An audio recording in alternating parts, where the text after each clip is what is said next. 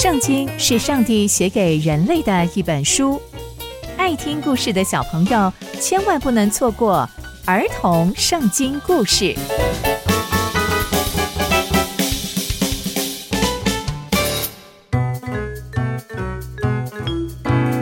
各位亲爱的大朋友、小朋友们，大家好，我是佩珊姐姐。小朋友们，今天佩珊姐姐要跟大家分享的故事是大卫攻打非利士人。我们在上一集中知道，扫罗因为嫉妒大卫而蒙蔽了双眼，不但想要杀害大卫，而在上一集中竟然还直接攻打祭司城挪伯，并且杀害到连一只牲畜都没有留下来，只有唯一的幸存者就是亚希米勒祭司的儿子亚比亚他，并且亚比亚他也逃到大卫那边去投靠了大卫。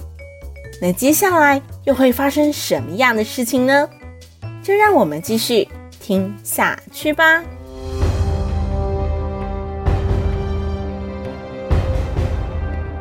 有人呐，就跑来跟大卫说：“哎，大卫，你看，非利士人正在攻打基拉，而且把他们的禾场都抢走了。”大卫听到之后，就求问上帝说：“上帝啊！”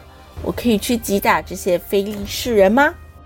上帝就对大卫说：“你可以去击打非利士人，拯救基伊拉。”但跟从大卫的人就说：“可是我们现在正在逃亡诶，而且我们不但要面对犹大，就是扫罗的一些士兵，我们现在还要到基伊拉去攻打非利士人的军人吗？”于是大卫听到这些话之后，又再一次的求问上帝说：“上帝呀，我们真的可以去击打这些非利士人吗？”上帝就回答他说：“大卫，你只管起来，到基拉去，因为我啊会把非利士人交在你的手里。”大卫听到这些话之后，就非常的有信心，就把他就起身，以及那些跟随他的人，就一起到了基拉去，跟非利士人征战。并且把所有的牲畜都抢走了，而且啊，大卫也拯救了基拉的居民。亚西米勒的儿子亚比亚他逃到基拉去见大卫的时候，是带着以弗得来的哦。所以有人就告诉了扫罗，大卫已经到了基拉。扫罗就说：“哼，上帝可是把他交在我的手里啊，因为他进了一座有门的城。”哼。他就把自己关起来了。我只要攻打那座城，我不就可以把大卫抓起来了吗？于是扫罗就把所有人都召集来了，要去打仗。接着他们就一起到了基拉去，要把大卫还有跟随大卫的人全部围困起来。大卫也不是省油的灯，他知道扫罗设计要害他，就对亚比亚他说：“哎，亚比亚他，快把以弗得拿来。”大卫就说：“耶和华以色列的神呐，你的仆人确实听见了扫罗想要到基伊拉来，为了我的缘故要毁灭这座城。上帝呀，求你帮助我！而且我想要问，基伊拉人会把我交在扫罗的手里面吗？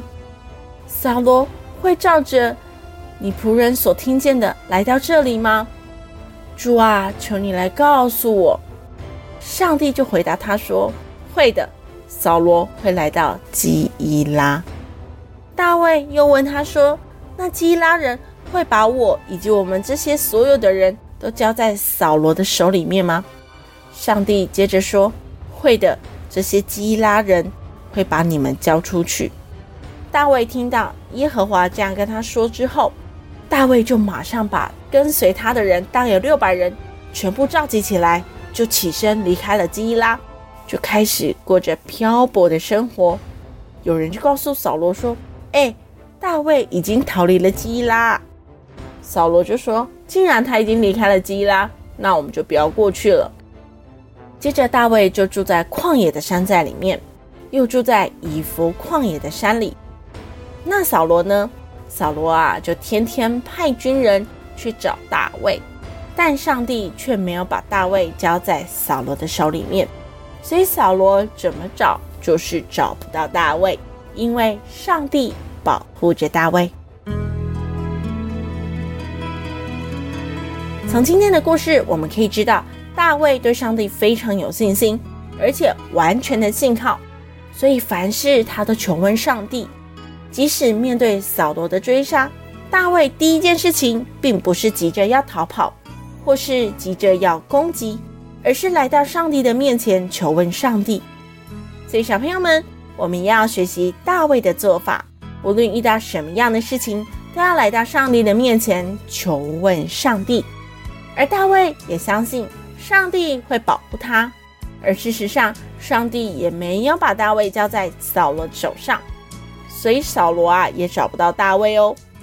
刚刚佩珊姐姐分享的故事都在圣经里面哦，期待我们继续聆听上帝的故事。我们下次见喽，拜拜。